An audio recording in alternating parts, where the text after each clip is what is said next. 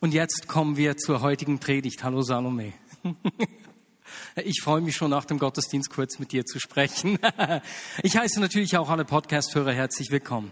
Nicht nur alle, die jetzt hier mit uns da sitzen. Vor zwei Wochen habe ich eine Predigtreihe begonnen, durch die wir darin wachsen wollen, Menschen zu Jesus zu führen. Und vor zwei Wochen haben wir uns eine Geschichte aus Markus 2 angeschaut, eine Geschichte von vier Männern, die ihren gelähmten Freund zu Jesus gebracht haben. Und in dieser Predigt haben wir vier Dinge gelernt von diesen vier Männern. Erstens, dass sie die Not ihres Freundes wahrgenommen und ernst genommen haben. Zweitens, dass sie überzeugt waren, dass Jesus die beste Adresse für ihren Freund war. Und drittens, Sie wurden selbst aktiv und haben ihren Freund zu Jesus hingetragen. Viertens, sie haben sich dabei von keinen Schwierigkeiten oder Widrigkeiten abhalten lassen. Und diese Gedanken sind mir äh, in den letzten zwei Wochen nachgegangen. Vor allem der zweite Punkt, dass Jesus die beste Adresse für mich und meine Freunde ist. Davon bin ich überzeugt. Und wenn wir die Evangelien lesen, ist es ja nicht die einzige Geschichte, sondern an allen Ecken und Enden kommen uns Geschichten entgegen, in denen sich Jesus Menschen zuwendet, in denen er sich ihrer Not annimmt, in denen er Menschen heilt, ihnen Wert und Würde gibt. Und niemandem bleibt das verborgen. Jetzt auch nicht Nikodemus, dem Mann, den wir uns heute anschauen werden. Nikodemus ein Pharisäer, ein Oberster der Juden. In Johannes 3 kommt er zu Jesus und sagt zu ihm, Meister, wir wissen, dass du ein Lehrer bist, den Gott gesandt hat. Denn niemand kann solche Wunder tun wie du, wenn Gott nicht mit ihm ist. Ist das nicht cool? Und wenn du mit uns das Acts-Projekt durchführst und diese Woche begonnen hast, die Apostelgeschichte zu lesen, dann sind uns in den ersten sechs Kapiteln der Apostelgeschichte auch schon solche Geschichten entgegengekommen. Dieses Wirken Gottes hat nicht mit Jesus aufgehört. Nein, in der Zeit der Kirche ist es weitergegangen. Und vor zwei Wochen haben wir im Gottesdienst einige coole Dinge erlebt, die ich euch nicht vorenthalten möchte. Es war für mich sehr ermutigend. Zuerst ist David Krebersch auf mich zugekommen und hat gesagt, hey, gestern Abend in unserer Community, da haben wir für eine Frau gebetet, die eine kaputte Schulter hat und vor Schmerzen nicht einmal selbst Auto fahren konnte. Als wir für sie gebetet haben, wurde es leicht besser. Und als sie dann zu Hause ankam, hat sie uns gleich auf WhatsApp eine Message geschrieben und gesagt, die Schmerzen sind ganz weg. Ist das nicht cool? Im Mittagsgottesdienst vor zwei Wochen haben wir für eine Frau gebetet, die sich vier Wochen zuvor bei einem Unfall auf dem Skilift irgendwie das Knie verdreht hat. Sie ist aber bei diesem Bügellift, hat sie irgendwie eingehängt. Und als wir für sie gebetet haben, sind auch ihre Schmerzen weggegangen. Im 1930 Gottesdienst, also um halb acht, haben wir für eine junge Frau gebetet, die seit einem Jahr mindestens an einem Tinnitus litt. Und als für sie gebetet wurde, ist dieser Tinnitus weggegangen und sie konnte wieder ohne Tinnitus schlafen gehen. Und zu guter Letzt ist in der gleichen Ministry Time ein junger Mann aufgestanden, der an Depressionen litt. Und es war offensichtlich bei ihm nicht nur eine Krankheit, sondern äh, es, war, es wurde deutlich, dass er von Mächten bedrängt wurde. Und als wir für ihn gebetet haben, wurde der junge Mann frei. Und nach dem Gebet habe ich mit ihm gesprochen. Er hat gesagt, weißt du, ich habe seit langer Zeit so böse Gedanken, zerstörerische Gedanken gehabt, und zwar andauernd, die mir zerstörerische Dinge über Gott und Jesus zugeflüstert haben, über mich selbst und auch über meine Freunde. Und als ihr gebetet habt und ich frei geworden bin, haben diese Gedanken aufgehört. Ist es nicht ermutigend? Jesus, Jesus ist die beste Adresse für jeden Menschen in jeder Lebenssituation. Und so sieht Nikodemus diese Zeichen und anerkennt, Jesus, niemand kann solche Wunder tun, wenn nicht Gott mit ihm ist. Und Jesus hat ihm darauf Folgendes geantwortet. Ich sage dir, wenn jemand nicht von neuem geboren wird, kann er das Reich Gottes nicht sehen. Wir lesen das in Johannes 3, Vers 3. Und bei dieser Antwort müssen wir zwei Dinge verstehen. Erstens, Nikodemus war ein Pharisäer und hat darauf gewartet, dass der Messias kommt, der das Reich Gottes aufrichten würde, wie es die Propheten verheißen haben. Und dazu hat er, war der festen Überzeugung, dass jeder Jude automatisch ins Reich Gottes kommen wird. Das Zweite, was wir wissen müssen, ist, dass Wiedergeburt ein gebräuchlicher Ausdruck in den pharisäischen Schriften war. Die Rabbiner sprachen von sechs Wiedergeburten. Die Bar Mitzvah, wo jemand rechtsfähig wurde, eine Hochzeit, ähm, wenn jemand jetzt habe ich das Wort vergessen, ich glaube gar nicht, Rabbiner wurde, Leiter einer Rabbinerschule, das war das vierte, wenn jemand König wurde oder wenn jemand zum Juden wurde, wenn ein Heide Jude wurde. Das waren diese sechs Wiedergeburten, die sie kannten. Und wenn jemand wiedergeboren wurde, also wenn beispielsweise jemand heiratete, ist er in eine neue Lebensrealität eingetaucht. Etwas ganz Neues ist geworden. Und zu dieser Nikodemus, hat sich gefragt, wie kann ich noch einmal wiedergeboren werden? Ich bin schon Leiter einer Rabbinerschule. Das geht doch gar nicht.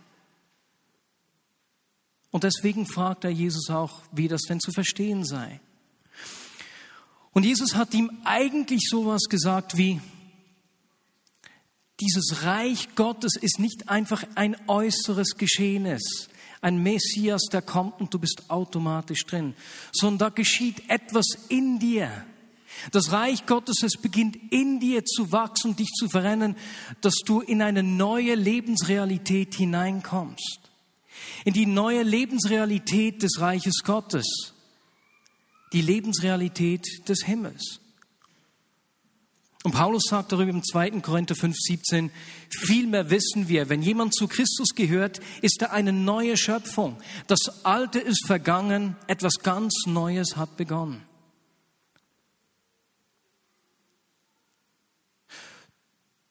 Wenn wir von neuem geboren werden, ist es nicht einfach ein Gebet, das wir sprechen, ein äußerer Akt sondern was geschieht, ist, dass wir umgewandelt werden, dass er uns ein neues Herz gibt, eine neue Identität, ein neues Wesen und wir in einer neuen Realität zu leben beginnen.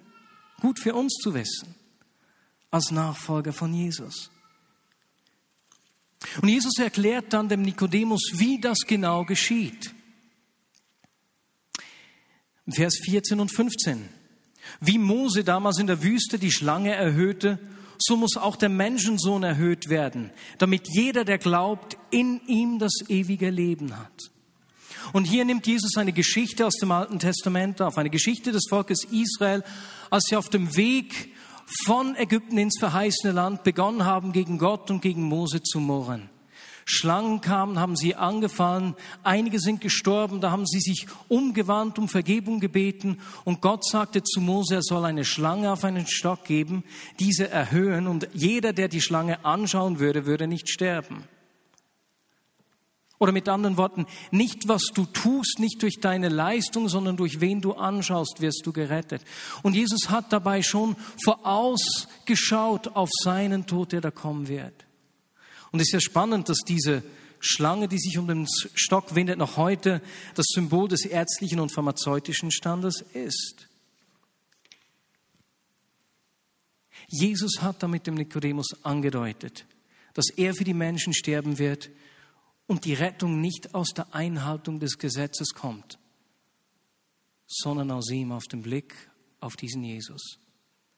Und das ist insofern gut zu wissen, als wenn wir uns vor Augen führen, dass Mose zehn Gebote gegeben hat, die nicht übertreten werden durften.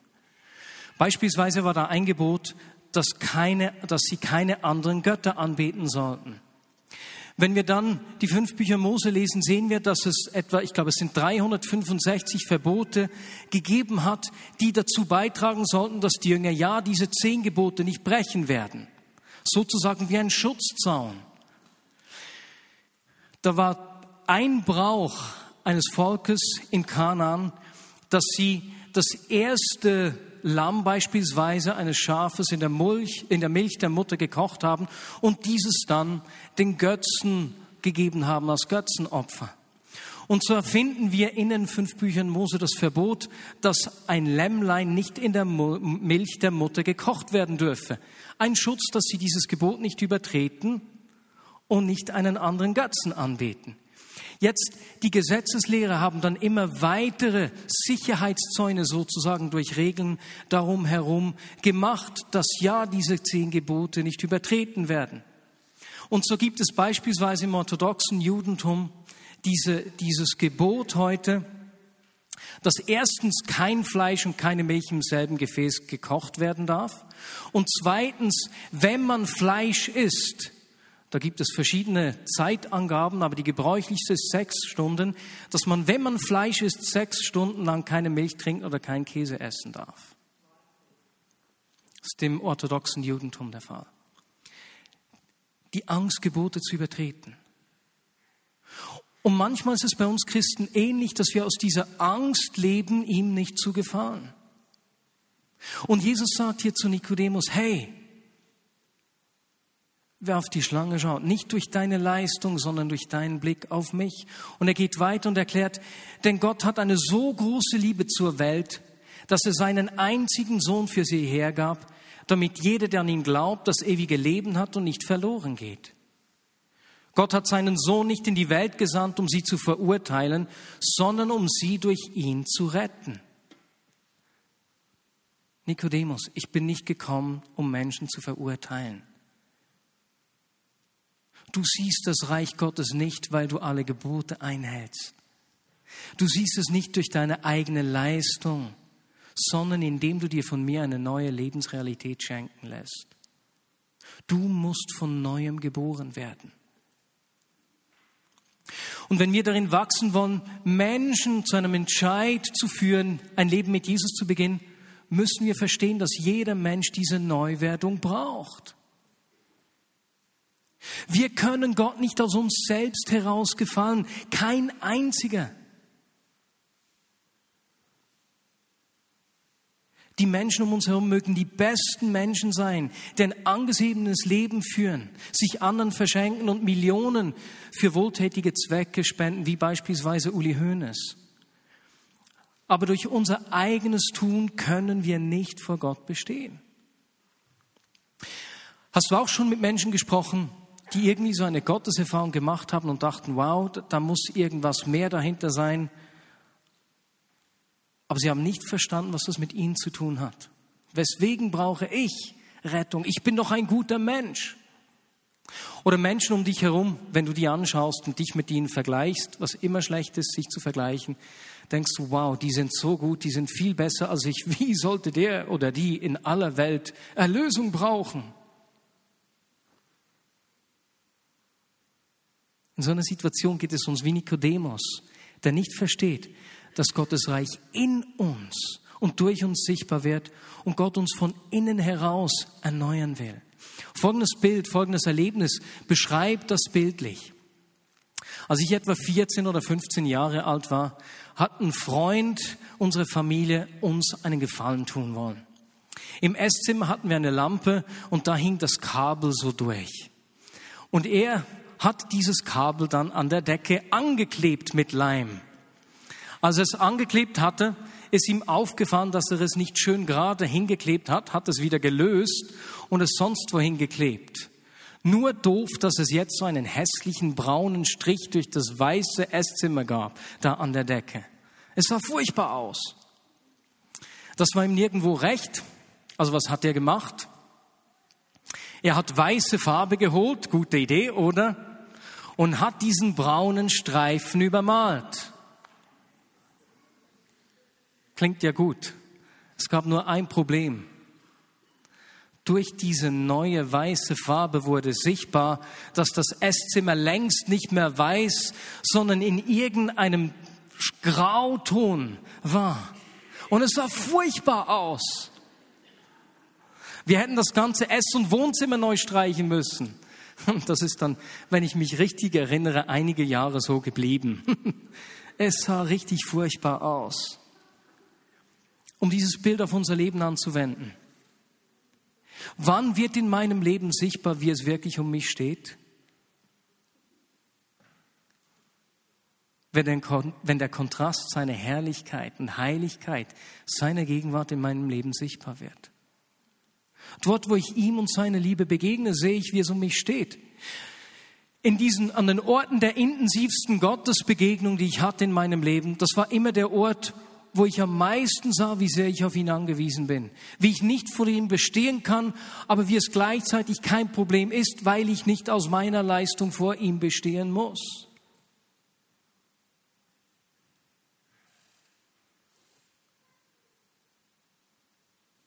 Es ist der Kontrast seiner Gegenwart und seiner Heiligkeit, die uns zeigt, wo wir stehen.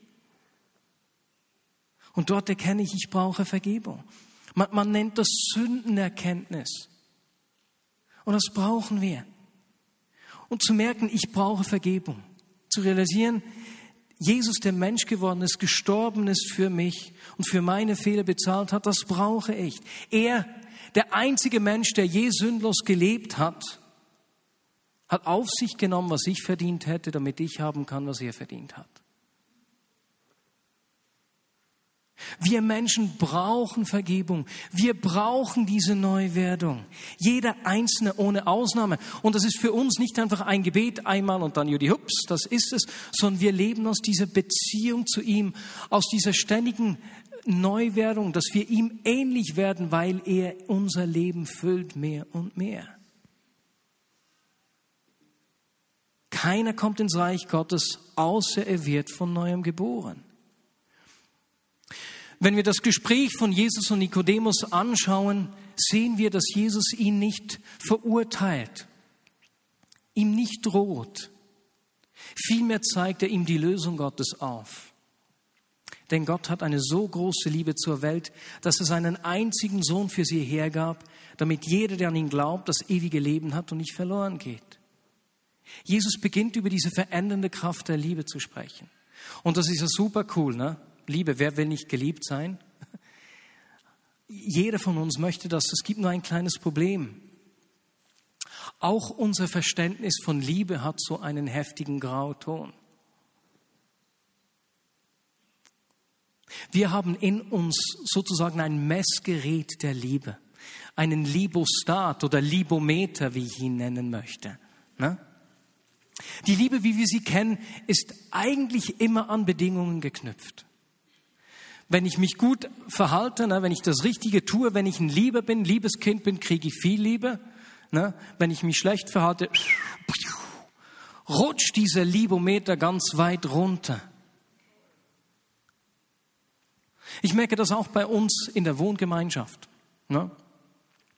Wenn jemand beispielsweise zwei, drei, vier Tage seine Dinge stehen lässt, ne, sein Geschirr und nicht versorgt, dann merke ich, dass so ein kleiner Ärger in mir aufsteigen kann. Ne? Liebe, wups, sinkt sehr schnell. Wenn diese Person dann aber am Samstag auf einmal auf mich zukommt, hey Marius, ich habe gesehen, du hast viel zu tun, deswegen habe ich heute dein WG-Ämtli für dich erledigt. Der Libometer explodiert. Mein Liebestank ist gefüllt und ich verhalte mich dementsprechend dieser Person gegenüber. Die Liebe, die wir erfahren in unserem Leben, ist eigentlich immer an Bedingungen geknüpft. Das ist auch im besten Elternhaus so. Auch in der Schule oder der Arbeit. Bestätigung, wenn es gut läuft, wenn wir es gut machen. Oder wir kriegen eins auf den Deckel, wenn wir für nichts zu gebrauchen sind. Das gleiche aber auch, wenn wir uns verlieben. Ne? Wir verlieben uns, alles, die Welt ist rosarot, aber dann kommen die ersten Probleme und die Person die wir lieben, zieht sich zurück. Oder es kommt jemand, der schöner ist und wir trennen uns. Und so sind wir in unserem Leben andauernd auf diesem Auf und Runter dieser Liebe. Genauso bei Menschen, denen wir unsere Liebe ausdrücken. Ist dir auch schon aufgefallen, dass es Menschen gibt, bei denen es dir viel leichter fällt, sie zu lieben als bei anderen? Meistens sind das nicht die Menschen, die uns viel Kraft kosten. Ne? Aber lass mich, dir, lass mich etwas über die Liebe Gottes sagen. Gottes Liebometer für uns ist sowas von ganz anders. Er ist ganz oben und er verändert sich nicht. Und wenn wir ihn mehr lieben, ihn mehr anbeten, mehr Bibel lesen, uns mehr um die Armen kümmern und tun und was wir nur können, was geschieht mit, mit seiner Liebe? die bleibt so hoch, aber sie steigt nicht an. Sie ist nicht von meinem Verhalten abhängig. Oder wenn ich falle, versage oder mich schlecht fühle, seine Liebe sinkt nicht. Sie verändert sich nicht. Es ist nicht von seinen, die Liebe zu mir ist nicht von seinen Gefühlen abhängig oder von meinem Verhalten. Und dabei ist es nicht eine gleichgültige Liebe, so im Sinne von mir ist eh egal, was du tust, meine Liebe bleibt gleich tief. Nee, sondern sie ist außerordentlich hoch, leidenschaftlich. Ich bin sein Augapfel, sein Ein und alles. Wie sieht Gottes Libometer für Uli Hoeneß aus? Von dem diese Woche am Dienstag ausgekommen ist, dass er mehr als 28 Millionen Steuergelder hinterzogen hat unveränderlich. Ne? Habt ihr gelesen, wie, wie die Kommentare waren am Dienstag? Ne? Libometer runter. Schlechte Kommentare. Und als er dann am Freitag entschieden hat, die Gefängnisstrafe zu akzeptieren, ne, Kommentare, Libometer wieder rauf. Viele haben ihn geachtet. Menschlich, ne? Gottes Liebe für Uli Hoeneß ist unveränderbar hoch. Aber jetzt wird es richtig gehend skandalös, jetzt wird es schwierig, unfassbar, schon fast unerträglich.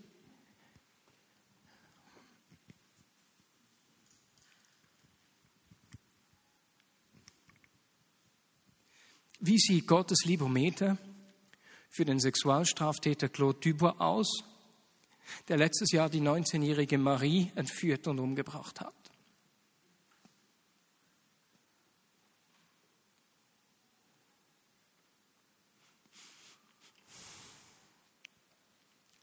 Hasst Gott, was er gemacht hat?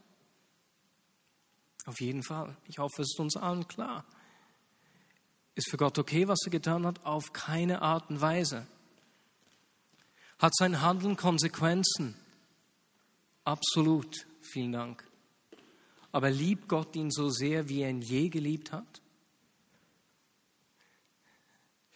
Die Antwort ist ja. Und das ist für viele Menschen, auch für uns, anstößig. Weil wir nicht verstehen, dass seine Liebe zu uns unveränderbar ist, nicht von Gefühlen und nicht von unserem Verhalten abhängig ist. Seine Liebe zu uns kommt aus seinem Wesen und dem Wert, den er in uns und für uns hat. Und so sagt Johannes im 1. Johannes 4, Verse 7 und 8, meine Freunde, wir wollen einander lieben, denn die Liebe hat ihren Ursprung in Gott. Und wer liebt, ist aus Gott geboren und kennt Gott. Wer nicht liebt, hat Gott nicht erkannt, denn Gott ist Liebe.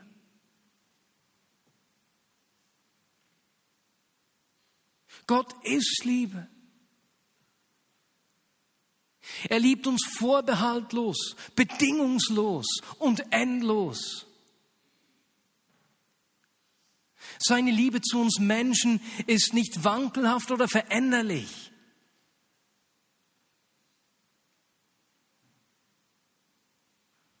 Seine Liebe für uns, sein Libometer bleibt immer gleich hoch. Und damit definiert er die Liebe neu. Es gibt viele Menschen, die Gottes Liebe nie erleben, die die Realität seiner Liebe entweder nicht erleben oder nicht erleben wollen und ihn ablehnen. Ich kann zwar seine Liebe zurückweisen, aber ich kann nie, ich kann ihn nie dazu bringen, dass sich sein Denken über mich verändert. Er wird seine Meinung über mich nie ändern. Ich kann durch mein Verhalten, durch das, was ich tue oder durch das, was ich nicht tue, den Wert, den er in mir sieht, nicht reduzieren oder zerstören. Und dort, wo ich diese Liebe Gottes erlebe, die sich nicht ändert, ist das wie diese weiße Farbe bei uns im Esszimmer, als ich 14 oder 15 war, die mir zeigt, ich brauche Veränderung, ich muss von neuem geboren werden, ich brauche diese neue Lebensrealität. Diese Liebe verändert uns. Habt ihr diese Woche auch gelesen, dass Carlos, der junge Mann, über dessen Sondersetting sich doch sehr viele Schweizer geärgert haben, einen Neustart will und bei Gott Hilfe sucht. Und als ich das gelesen habe in der Zeitung, hat mich das so gefreut. es stand da, dass sich Markus Giger, Pfarrer Markus Giger, um ihn kümmert. Und ich habe sofort eine E-Mail geschrieben an Markus Giger, den ich kenne, und habe ihm gedankt, dass er Menschen Liebe, Annahme und Vergebung erfahrbar macht, der in der Schweiz viel Verachtung erlebt. Und der Gügi hat mir sehr schnell zurückgeschrieben, vielen Dank, aber das bin nicht ich, sondern mein Namensvetter und Street Church Pfarrer von Zürich. Es gibt 167 Markus Giger in der Schweiz. so freue ich mich über Markus Giger, den Pfarrer der Street Church in Zürich. Sie machen einen super Job. Aber es ist diese Liebe, die Erfahrung dieser Liebe, die unser Leben verändert die uns überführt und uns zeigt, es gibt mehr. Ich brauche diese Erneuerung, diese Wiedergeburt, die neue Lebensrealität, die sich mir erschließt. Und so denke ich, dass das größte Problem oder die größte Herausforderung von uns Christen nicht ist, dass wir irgendwelche Dinge falsch tun. sondern dass, wir, dass uns das Verständnis für seine Liebe für uns fehlt. Und es ist diese Liebe, die uns füllt und verändert. Was geschieht, und damit schließe ich,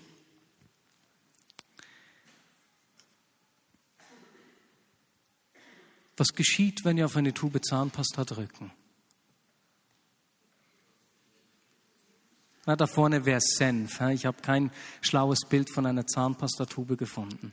Aber was geschieht, wenn wir auf eine Tube Zahnpasta drücken? Was kommt raus? Zahnpasta, oder? Was kommt aus unserem Leben raus, wenn darauf rumgedrückt wird? Benne sagt Zahnpasta. es kommt das raus, was in uns drin ist. Und so brauchen wir diese Erneuerung.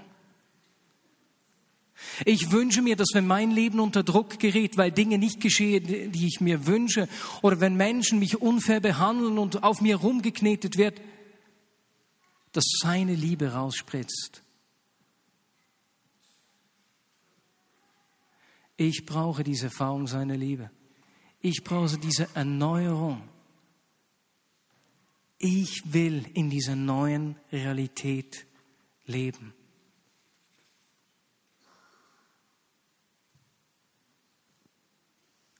Wenn wir wachsen wollen, Menschen zu Jesus zu führen, dann müssen wir diese Punkte, diese Dinge wissen. Erstens, jeder Mensch braucht Erlösung. Jeder Mensch muss von neuem geboren werden. Denn jeder Mensch zweitens hat gesündigt und keiner von uns kann Gott aus eigener Leistung gefallen. Und drittens, das müssen wir auch nicht, weil seine Liebe zu uns bedingungslos ist, weil sich sein Libometer niemals verändert, nicht von Gefühlen oder meinem Verhalten abhängig ist. Deswegen ist Jesus viertens für uns gestorben. Und ein Mensch sich ihm zuwendet, die Vergebung seiner Sünden annimmt, ihm glaubt, dann wird er von neuem geboren. Und das bedeutet, dass in einer neuen Lebensrealität zu leben beginnt. Und die Tube seines Lebens neu gefüllt wird. Und das wünsche ich mir für uns. Was wollen wir miteinander leben? Lasst uns einen Moment ruhig sein. Jesus, ich wünsche mir, dass wir verstehen, wie sehr du uns liebst.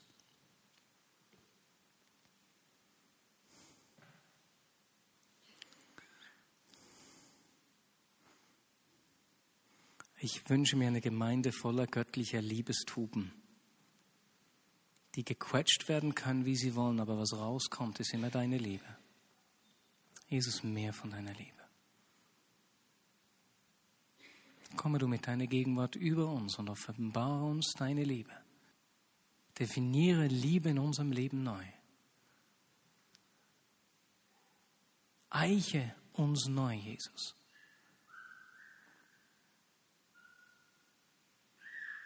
Und fülle du uns. Und Jesus ist das Erleben dieser Liebe zu uns, die uns unser Herz aufschließt für die Menschen um uns herum. Und deswegen sagen wir, fülle du uns, nicht für uns, sondern dass in unserem Alltag überall so Spuren der Liebe aus uns ausgedrückt werden können und werden. Fülle du uns, Jesus. Und ich möchte für zwei, drei Dinge beten. Man könnte hier für ganz viele verschiedene Dinge beten. Ich bitte dich aufzustehen, wenn eine von zwei oder drei Dingen, wir werden es gleich sehen, auf dich zutrifft. Erstens, du bist hier und du möchtest von neuem geboren werden. Du merkst, Jesus, ich brauche dich. Diese Sündenerkenntnis, die hat mich erfasst in der letzten Zeit. Ich möchte Vergebung erfahren, ein Kind Gottes werden und in diese neue Lebensrealität eintauchen.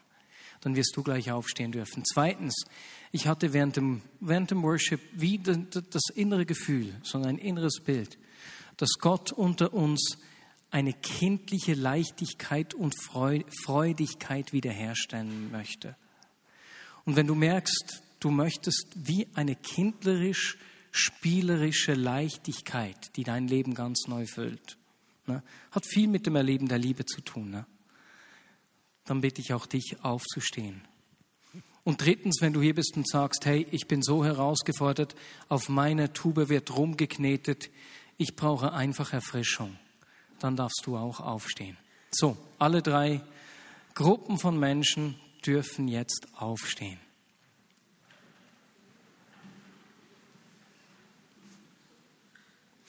Und dann bitte ich die Person, die um dich herum sind, äh, die jetzt sitzen, einfach auf jemanden zuzugehen, der steht. Und frag die Person, wofür du beten darfst.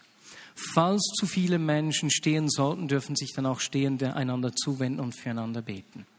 Aber zuerst machen wir so, dass die, die sitzen, auf jemanden zugehen, der steht. Meine lieben Podcast-Hörer, wir beten natürlich auch für euch zu Hause, dass diese Liebe und diese Leichtigkeit über euch kommt. Wenn du Podcast hörst und dein Leben Jesus geben willst, tu das, aber melde dich unbedingt danach äh, bei uns. Du findest die Kontaktangaben auf der Website www.vignette-bern.ch.